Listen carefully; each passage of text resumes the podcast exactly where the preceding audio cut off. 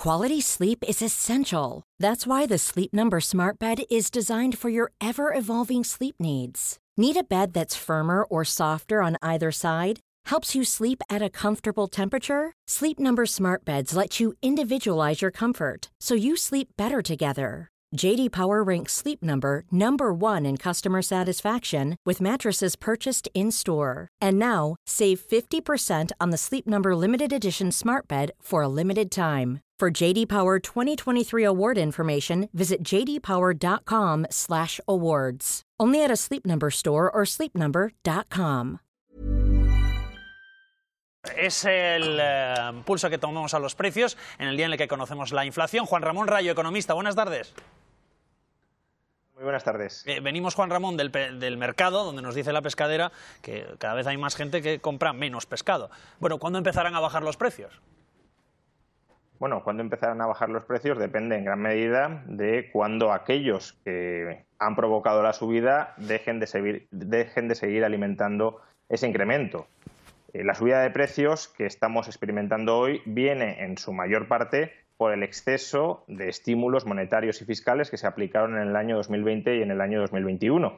Y si bien los estímulos monetarios se han ido retirando, de ahí las subidas de tipos de interés y todo el problema que están provocando, los estímulos fiscales todavía no se están retirando ni en Estados Unidos ni en la eurozona. Y eso alimenta sin duda la inflación.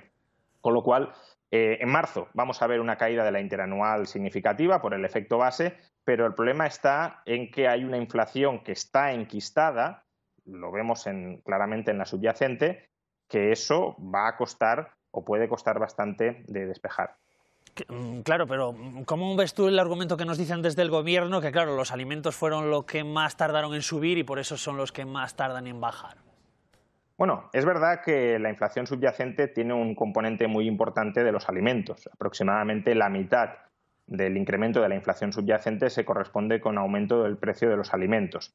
Problema, que es que la otra mitad, alrededor de cuatro puntos de inflación subyacente, y recordemos que el objetivo a medio plazo, medio largo plazo de la inflación es el 2%, no el 4%, el otro 4% se corresponde con encarecimiento de servicios y de otros bienes que no son alimentos ni tampoco energía.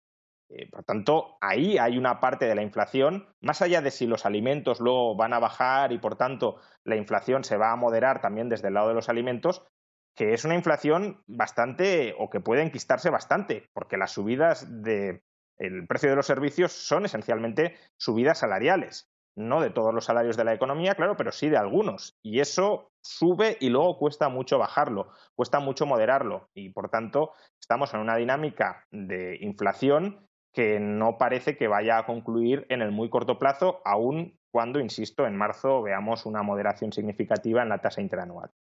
Ramón Rayo, economista, gracias por estar en boca de todos. Un saludo. Muchas gracias a vosotros.